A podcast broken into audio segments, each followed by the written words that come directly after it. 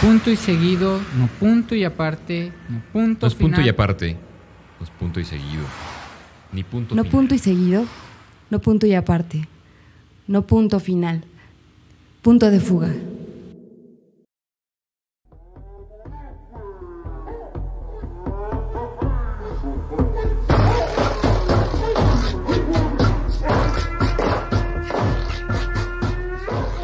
Lo largo de esta primera temporada de su programa Punto de Fuga, hemos estado exponiendo las obras y vidas de poetas revolucionarios en Latinoamérica. Hoy abordaremos a un poeta salvadoreño muy singular y no menos subversivo, llamado Roque Dalton. Como ya lo afirmara el filósofo alemán Walter Benjamin, citando el prólogo de Oscar de Pablo para una antología levemente odiosa de Roque Dalton, diría, una obra tendrá calidad literaria solo cuando su mérito poético esté inscrito en un mérito político. Desde que comenzó a escribir a muy temprana edad, Roque Dalton estuvo preocupado por la liberación de los pueblos oprimidos. Siendo él un pequeño burgués, militó desde muy joven en el Partido Comunista, lo que también lo volvió un exiliado de su propia ralea. Su poética es revolucionaria, o también descrita como una revolución de la poesía. Afirma una deslumbrante coherencia ética que lo hizo tomar las armas y formar parte de la guerrilla salvadoreña sin por ello abandonar el campo de las letras. Ese intelectual de acción nace en El Salvador un 14 de mayo de 1935. Tres años antes, en el mismo país, aquel fatídico 1932, en El Salvador, durante la dictadura de Maximiliano Hernández Martínez, se perpetuó una de las masacres más indignantes que sufrían los campesinos salvadoreños. Afiliados al Partido Comunista o sospechosos de colaborar con ellos, las cifras que Roque Dalton expone en su libro las historias prohibidas del pulgarcito ascienden a más de 30.000 muertes en menos de dos meses. Como la severa Oscar de Pablo en su prólogo, una antología brevemente odiosa.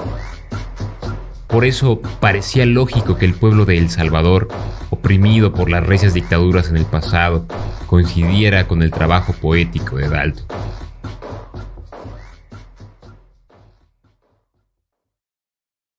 Ditirambo salivoso del asno geometría.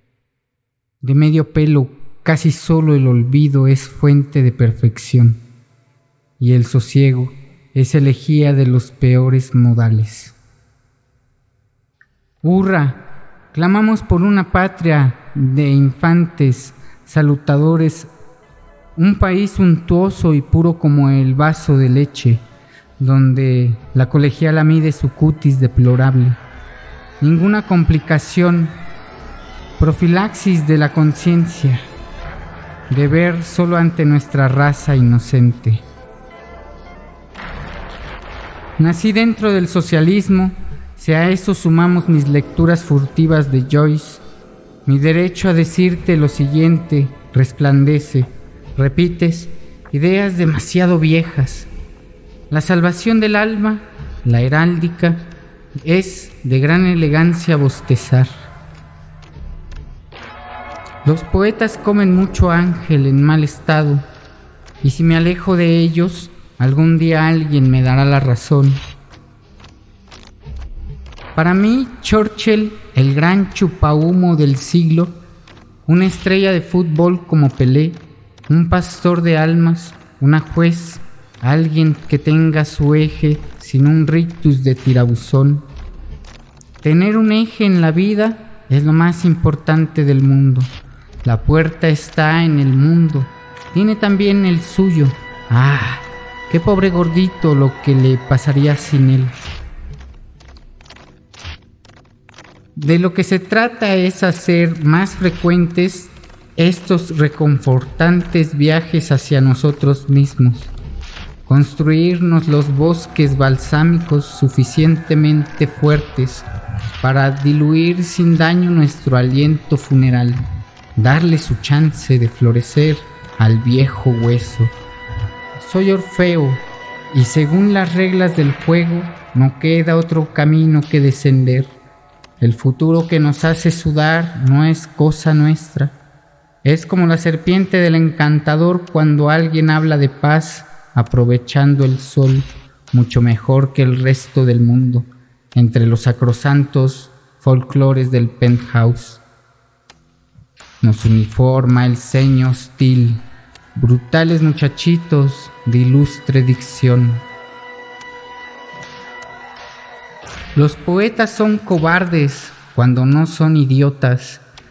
No depende de mí, ahora todos ellos escriben novelas porque ya nadie traga los sonetos. Escriben sobre la marihuana y otros equívocos menos brumosos, porque ya nadie quiere saber nada del futuro.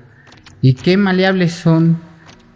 Si comenzáramos a cortarnos los dedos, miles de narices poéticas iban a quedarse sin su vieja caricia íntima. Atención, coro vacuo, mi dedo índice sea vuestra estrella de Belén. Y un soldado que lucha en la frontera, Catalina entregó su corazón. No hay duda, es un cobarde. Solo el cinismo nos hará libres. Repito, Solo el cinismo nos hará libres citando ideas vuestras. Además, está el problema de la sintaxis. Uno debe darse su puesto. La soledad es, pues, una mentira muy útil, he dicho. Toda la literatura del siglo pasado es literatura infantil. Dostoyevsky es una especie de Walt Disney que solamente contó con un espejo. No lo puso en un camino, sino ante la boca abierta de quienes recién vomitaron su alma. Ahora sería coleccionista de sellos o de gatos, y en Vietnam seguiría lloviendo sobre las grandes iras de Napalm. Yo resolví para siempre el problema de la eternidad los teólogos son unos tarados temibles. La respuesta al problema de la eternidad consiste en preguntar una vez más y una vez más y después. No, yo no estoy con los chinos. Meter la podadora en el jardín de las flores abiertas no va conmigo tampoco lo que el enemigo público número uno sea la erección y que la paz solo es magnífica en la cama. Qué tontos son. El enemigo público número uno no es el revisionismo o el señor Johnson, el Ku Klan, la carrera armamentista y los torturadores de los gobiernos de América Latina. El enemigo público número uno es el smog así de oros. Puedes quemar todas las otras cartas, idiota. ¿Es acaso una leyenda eso de que las Biblias forradas de acero detienen las balas 45? Cualquiera puede hacer de los libros del joven Marx un liviano puré de berenjenas. Lo difícil es conservarlos como son, es decir, como alarmantes hormigueros. Claro, también el tabaco es un gran enemigo y las tabletas esas que ponen a gozar a las preñadas y la edición cubana de Proust, esa violeta mustia, no aporta nada la cuestión del cáncer pulmonar, pero tampoco los preservativos han servido para nada mejor que para los collages del pop art parientes en el análisis salvaje. Oh, cómo son inderrotables. Si no fuera por el afán de concretar de todo prójimo. Hay que tener un poco de moral, ni quien lo ponga en duda. La moral es algo estupendo cuando uno no tiene ganas de nada. Pero es que la humanidad es un concepto para onanistas, porque no hay héroes posibles, cuando la tempestad ocurre en un oscuro mar de mierda.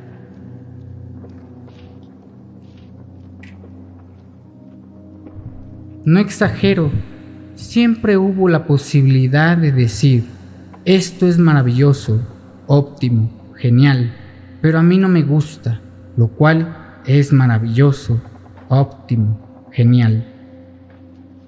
El poeta Ginsberg se acostó con 14 muchachos una noche en Praga.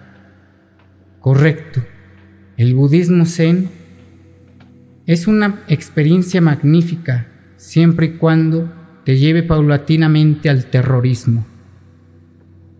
Pero eso es peor que el anarquismo. Hasta ahora caigo en la cuenta. Digo, eso que dijiste hace un rato en la guerrilla. Guerrilla ¿Para qué clase de mundo? La marca de rebeldía resplandece en el trasero. La problemática de la inocencia es que no somos algo más que niños.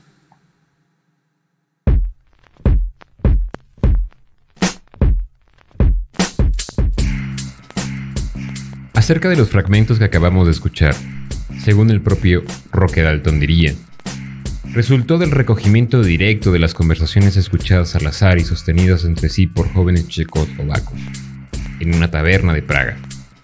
El autor solamente ordenó el material y le dio el mínimo trato formal para construir con él una especie de poema objeto basado, a su vez, en una encuesta sociológica furtiva. Cabe señalar que este recurso de reescritura, como collage, el plagio o la apropiación de discursos ajenos a la literatura, son muy del estilo de Roque Dalton, pues el acomodo de su protesta termina formando un poema social interactivo con las multitudes de lectores. Más allá de expresar sentimientos, los poemas de Roque Dalton expresan ideas. Taberna y otros lugares fue publicado por Casa de las Américas en 1969. Este libro marca una diferencia entre dos épocas del autor, lejos de sus cantos juveniles. Aquí es muy marcada la relación poética con la militancia política, una postura que llevara al propio Roque Dalton a autocriticarse, a atentar contra su obra temprana, usando un humor sardónico y la ironía, sin abandonar ese temple de inteligencia que siempre lo caracterizó. Eso pasa cuando la vida personal del poeta se adhiere al sentir general del pueblo. Taberna y otros lugares puede leerse en formato PDF en el ortiva.org de manera gratuita.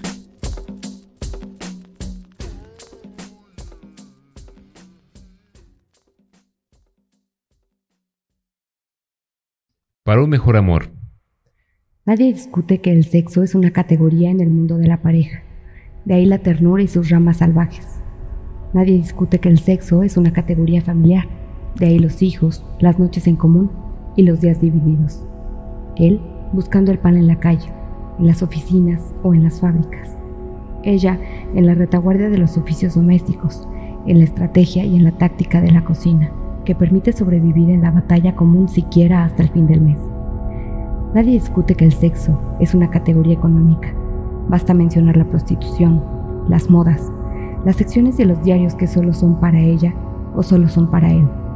Donde empiezan los líos es a partir de que una mujer dice que el sexo es una categoría política. Porque cuando una mujer dice que el sexo es una categoría política, pueden comenzar a dejar de ser mujer en sí para convertirse en mujer para sí. Constituir a la mujer en mujer a partir de su humanidad y no de su sexo. Saber que el desodorante mágico con sabor a limón y el jabón que acaricia voluptuosamente su piel son fabricados por la misma empresa que fabrica el napalm. Saber que las labores propias del hogar son las labores propias de la clase social a que pertenece ese hogar. Que la diferencia de sexos brilla mucho mejor en la profunda noche amorosa, cuando se conocen todos esos secretos que nos mantienen enmascarados y ajenos.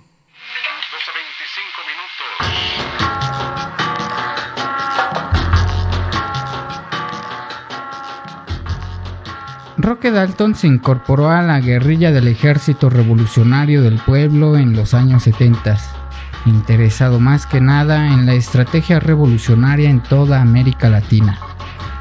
En aquella época tanto la figura de Roque Dalton como la figura del Che Guevara resaltaban por ser igual de importantes para sus respectivos frentes populares. El Che Guevara es varias veces mencionado en los poemas de Roque Dalton y a su vez el poeta fue admirado y leído por el guerrillero argentino. Ambos formaban una mancuerna de la historia revolucionaria en Latinoamérica, cuyas historias concluyeron igual de trágicas. Según Oscar de Pablo, Dalton es un autor que desaparece definitivamente detrás de la obra, entregando su canto a la simultaneidad empírica, pero, a diferencia del Che, Dalton creía en la revolución ideológica antes que la revolución armada.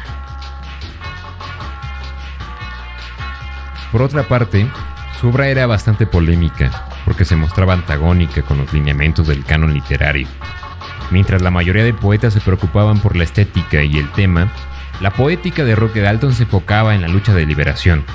Oscar de Pablo diría acerca de esto, no se trata de exaltar con emociones al lector, afirmando estéticamente sus certezas poéticas y literarias. Por el contrario, se trata de desmitificar esas certezas, organizando contra ella una verdadera revolución.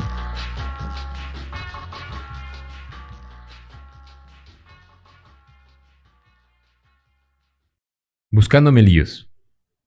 La noche de mi primera reunión de célula llovía. Mi manera de chorrear fue muy aplaudida por cuatro o cinco personajes del dominio de Goya. Todo el mundo ahí parecía levemente aburrido, tal vez de la persecución y hasta de la tortura diariamente soñada. Fundadores de confederaciones y de huelgas mostraban cierta ronquera y me dijeron que debía escoger un seudónimo, que me iba a tocar pagar cinco pesos al mes, que quedábamos en que todos los miércoles y que cómo iban mis estudios, y que por hoy íbamos a leer un folleto de Lenin, y que no era necesario decir a cada momento camarada. Cuando salimos no llovía más. Mi padre me riñó por llegar tarde a casa.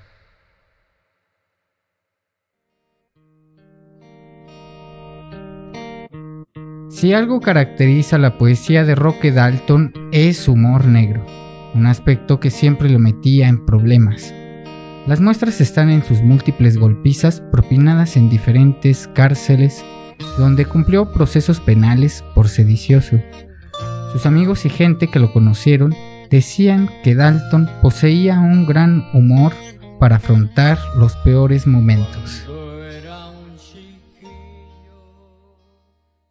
Caput.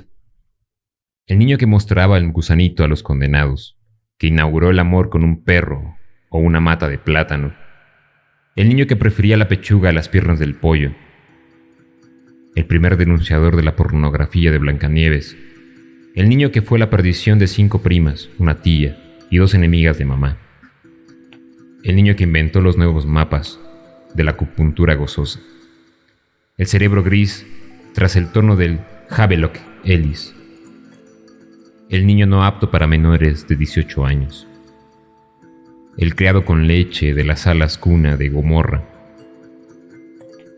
el niño que le tocó la manzana de Eva y fue expulsado antes que Adán del aburrido paraíso, el niño que creó la necesidad de las sillas, las paredes, los muros, las graderías de los estadios, el niño tirabuzón, el niño abrelatas, el niño que no ha perdonado ni al canario, fue finalmente enviado a Dinamarca. Porque imagínese usted.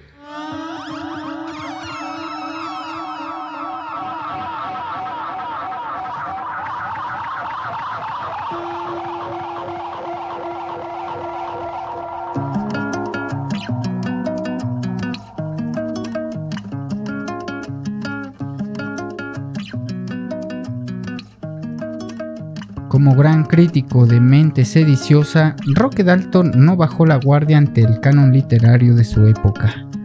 Prefirió enrolarse en la guerrilla salvadoreña, pues era tanta la represión en El Salvador Esto consecuencia de la presencia de diversas empresas transnacionales coludidas con las dictaduras que se encargaban de explotar tanto recursos naturales como humanos.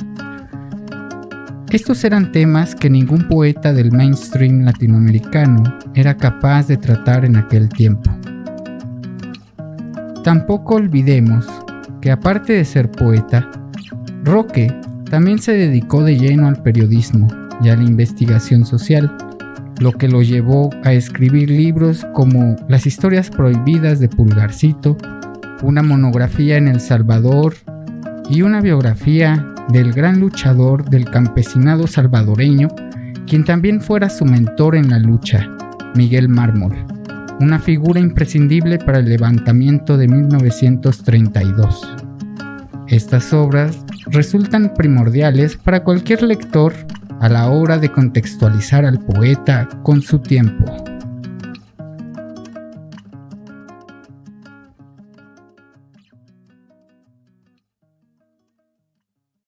SOS Carta que me llegó. El gran poeta chileno Pablo Neruda recibió el premio Nobel esa noche. Invitó a cenar a solas a Gabriel García Márquez y luego dijo a la TV francesa que la narrativa es mejor que la poesía y que Cien años de soledad es la mejor novela del siglo y quizá la mejor novela en español desde Cervantes. El presidente Richard Nixon recibió el 3 de febrero al poeta soviético Eugenio Yevtushenko. Durante media hora en la Casa Blanca, la poesía, la música y la pintura, dijo Nixon, son un lenguaje internacional que trasciende toda frontera geopolítica. Henry Kissinger, consejero especial de Nixon, para Asuntos de Seguridad, asistió a una parte de esta entrevista. Después de ella, el poeta Yevtushenko voló a Puerto Rico donde declaró que Cien años de soledad es la mejor novela del siglo porque tiene de todo, misterio, poesía, denuncia, etc. Yo pienso que el premio Nobel es el premio principal de la burguesía internacional que sé que en Heinhof o Hanoi conocen bien el lenguaje internacional del que Nixon habló a Yevtushenko. Sospecho que en algún lugar deberá tener abundante mierda 100 años de soledad, que tanto me ha gustado hasta ahora, y en su embelezador marco estrictamente literario, no he leído la crítica al respecto como para lograr tan peculiar coincidencia. Puede ser que esto no sea poético, pero si en todo ello hay verdad, en nombre de todos los embelesados lectores de la más bella literatura de Latinoamérica, pido auxilio.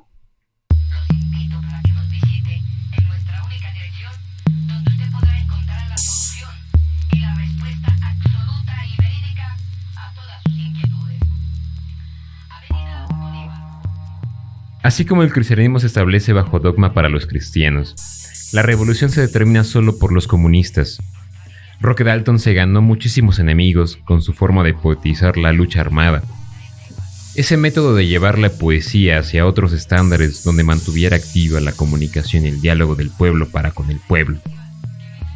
Incluso sus mismos compañeros de armas lo criticaban por ser poeta, lo cual representaba una especie de estigma de origen burgués para los guerrilleros. Como suceso catalogado de tragedia nacional, en El Salvador, la redacción del diario de la BBC reporta, ya pasaron más de 40 años después del asesinato de Roque Dalton y, hoy día, aún se desconoce dónde descansan sus restos.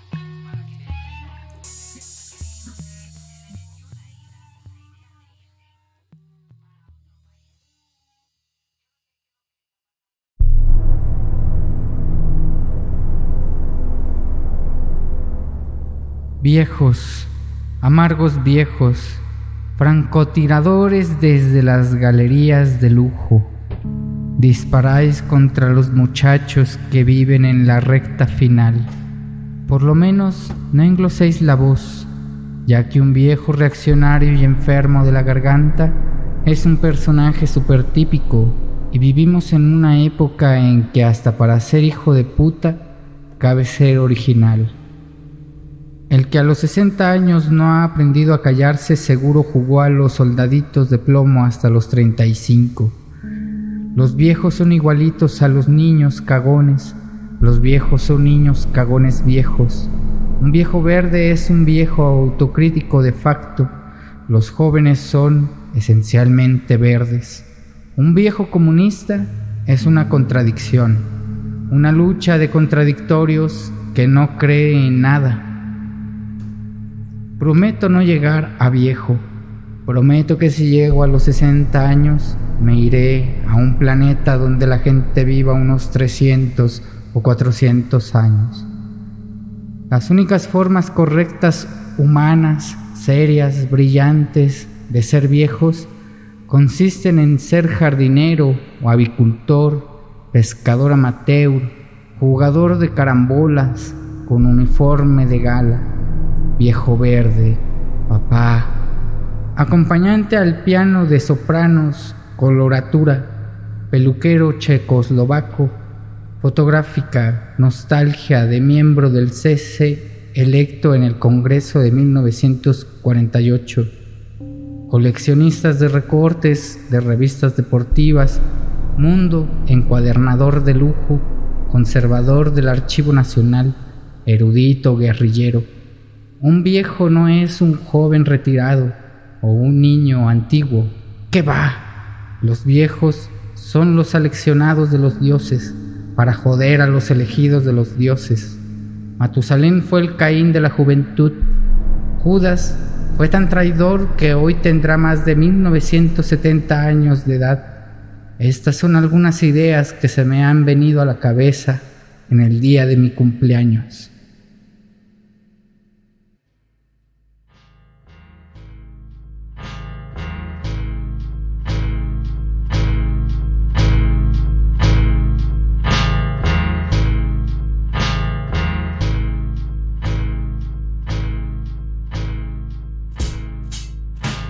Los antecedentes del asesinato y desaparición del poeta Roque Dalton pueden rastrearse desde su adhesión al Ejército Revolucionario del Pueblo, fungiendo como enlace entre el gobierno de Cuba y la guerrilla del Salvador.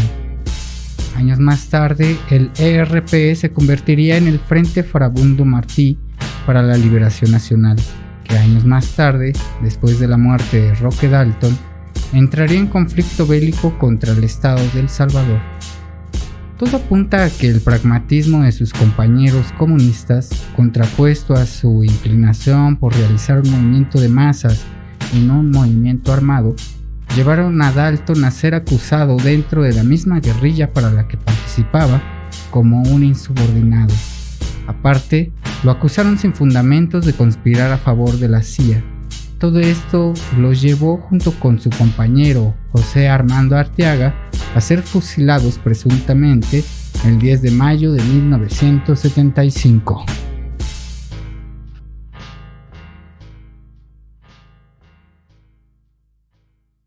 Me monto en un potro, entre la Vía Láctea y una violetita, con mi nariz como un cuchillo para rebanar pompas de jabón, con zapatones de payaso o canguro, demasiada ternura en los lagrimales y llaguitas de calor tropical en mi corazón tan parecido al de mi mamá. Anduve con la guitarra entre las iglesias, con la metafísica en los partidos de fútbol. Ahora que me despertaron, sé que nada hay tan inmejorablemente contemporáneo como la verdad, por lo cual yo declaro, no pienso abandonar este siglo para cuidar la correspondencia del rey. Y si se me moja la guitarra, que coge el catarro, la metafísica.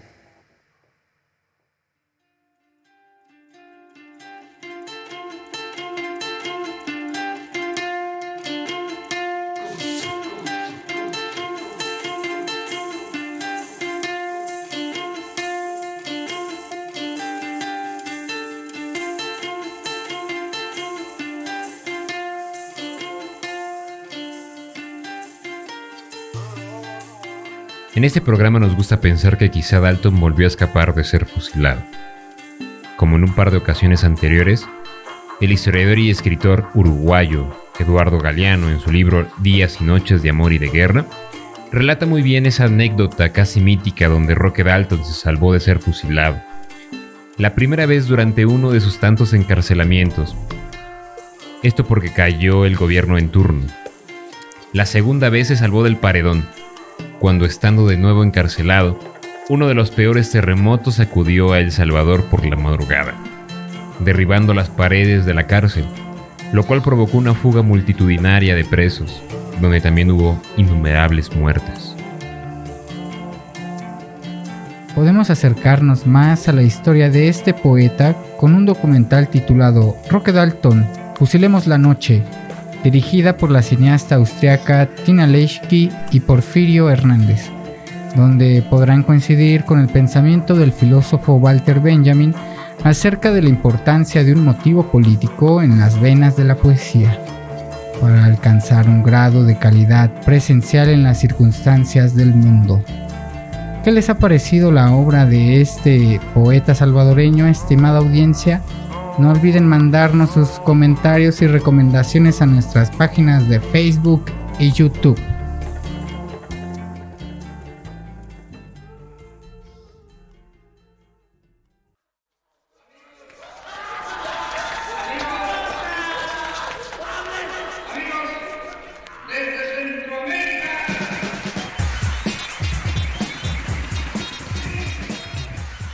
Agradecemos nos hayan acompañado en este su programa Punto de Fuga.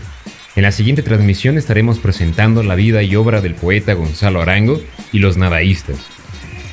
Se despiden de ustedes Ulises y Leonardo.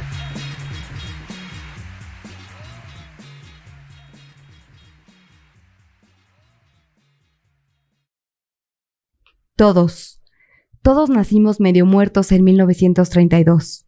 Sobrevivimos, pero medio vivos cada uno con una cuenta de 30.000 muertos enteros, que se puso a engordar sus intereses, sus réditos, y que hoy alcanza para untar de muerte a los que siguen naciendo.